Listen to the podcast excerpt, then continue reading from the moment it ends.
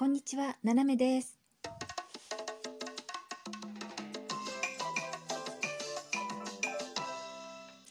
改めまして、こんにちは。世界の隅っこからななめがお送りします。えー皆さん、トリュフご存知ですか？まあ、ご存知ですよね。世界の三大珍味のうちの一つでございます。えーまあそれでですね私はね世界中の人がこれは好きなもんだと思ってたんですがあなんとあのうちでそれがトリュフが嫌いっていう方がいてですね何が嫌いって言ったらなんか嫌い美味しくないというね話なんですよ。であのこの間そのね田舎に行ってた時にまあちょっと買い出しに行って買い出しに行ったらね一軒ねあの地元の名産物みたいなのをね売ってるお店が見つかったのでまあ入ってみてねでちょっとどんなものがあるのかなと思ってまああの切り売りでねチーズとかあとハムとかねこういろいろ売ってたんですがあのお店の人がねあのサラミねサラミソーセージでトリュフ入りのがあるんですけどあのいかがですかってでお味見させますよって言ってあの新しいのねパッてこう封切ってねで切ってくれたんですよ。で食べてみたねで私はトリュフっていうのはあのまあほとんど食べたことないですね。で食べてみたらねふわっとなんかこう香りがして普通のサラミとは違うなと思ったのでね売り子のお兄さんせっかく切ってくれたそれも新しいやつですよ。まだそのまま置いとけば売れるのにね切っちゃったらこれ売れないじゃないっていうぐらいで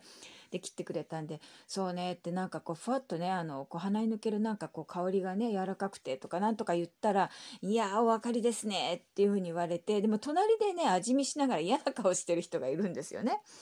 で「君好きなの?」って言うから「まあね好きよ」って、まあ、一応ね言ったら「じゃあ君がそう言うんだったら買おうよ」って言って「じゃあ一つください」って言って買ってきたわけですよ。でまああの毎回ねこう45枚こう切るとその1枚ぐらいちょっと食べてみるんだけどやっぱりダメだわって言ってやめるから「あのまあ、いただきます」って、まあ、これ1本私のものねっていうねあのサラミトリュフ入りっていうのはねあのちょこちょこ食べてたんですがまあ本当にその香りですよね。で例えば味がうんぬんってなると、うんまあ、微妙にそうかなちょっと違うような気もするけど、まあ、香りがやっぱりねあのメインのきのこでございますね。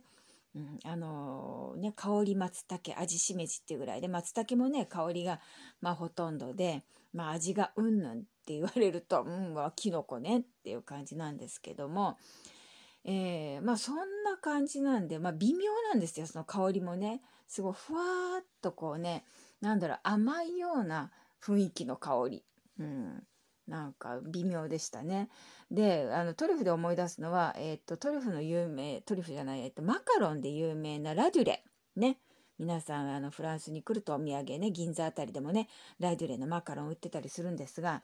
実はあのある時ですね友達の職場に行ってでまあちょっと彼女が仕事終わるまで、ま、待ち時間があったんでじゃあ私こう外で待ってようかって言ったら「いいあのちょっとそこにいなさいよまあお茶入れるから」で今日ねあのな誰それさんが来てお土産にあのマカロンねラデュレのマカロン持ってきてくれたからあなたもよかったら食べなさいって言って大箱ですよ。もう色とりどりのマカロンがあってあでうわーっていいんですか？って言ったらいいわよもうあのスタッフだけじゃ食べきれないんだから、まあ、お客さん来たら出してるんだからね。あの食べな食べなって言って。でねあのバニラって好きなんですよね。美味しいでしょ？大体ね。であの他のものはちょっとよくわからない。で緑はあのピスタチオなんですよフランスって。あの日本だとね、えー抹茶っていう感じですけど。であどれにしようかなと思って、まあ、バニラはね行きたいなっていうねでいっぱい食べていいわよって言われてでまあいっぱいって言ってもね限界ありますからね人んちのお土産ですからまあ一つ二ついただきますって言ってで食べたわけですよ。でそれからねあのしばらくしてまたあのそこのスタッフの人が来てで「あマカロンまだある?」って言って「あるある」って言ってパッて開けたら「あれ？トリュフがない」っ 言い出したの。で「何?」って言ったら「このマカロンあのラデュレのトリュフ味があるはずなのにない」誰が食べたのかしら？って言い出して私でしたね。でねあのバニラ美味しいから好きなんですけどそれと同時に私はコーヒーかチョコレート味が好きなんです。それであの茶色っぽいとか黒っぽいのがあったんであのチョコだと思って食べたわけです。バニラの次はチョコねってチョコで締めるって。でだけど全然チョコの味もしなくてなんか今一つ美味しくないなって思ってたのがそれは実はトリュフだったというね。でまさかね外部の人ですよね私をお客さんで遊びに来ただけなんで食べたって言えなくてね誰だろうねってねここにあったのよって言ってもうねあの56個もなくなってたんで結構なくなってたから もう私って言わなくてもいいかなと思ってで「あんた何食べたの?」って「なんかあのバニラ」って言ったら「あー」っていうねうん、私ね、あれ1個しかなかったのにトリュフ誰が食べたのかしらねっていうで感じで、えー、食べた私でしたがそのねマカロンも今一つでしたね。だからトリュフを最初に知ってれば食べてあこれがトリュフの香りなのねとかって言えたんでしょうが最初は何も知らないで食べてたのでで書いてくれればいいじゃない？1個ずつさあの箱のその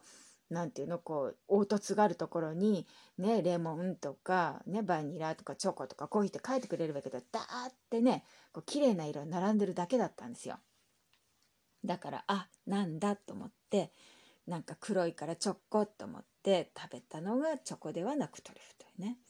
うん。まあ、あれ多分本当にあの最初に書いてあったらなんかありがたがって食べるか、まあ、遠慮して食べなかっただろうなと思って。だからトリュフの味自体は私もよくわかんないですね。本当香りだけですね。うん、でまあそのそ、えー、サラミもですね、まあ、ふわっとした柔らかい甘い感じの香りですよね。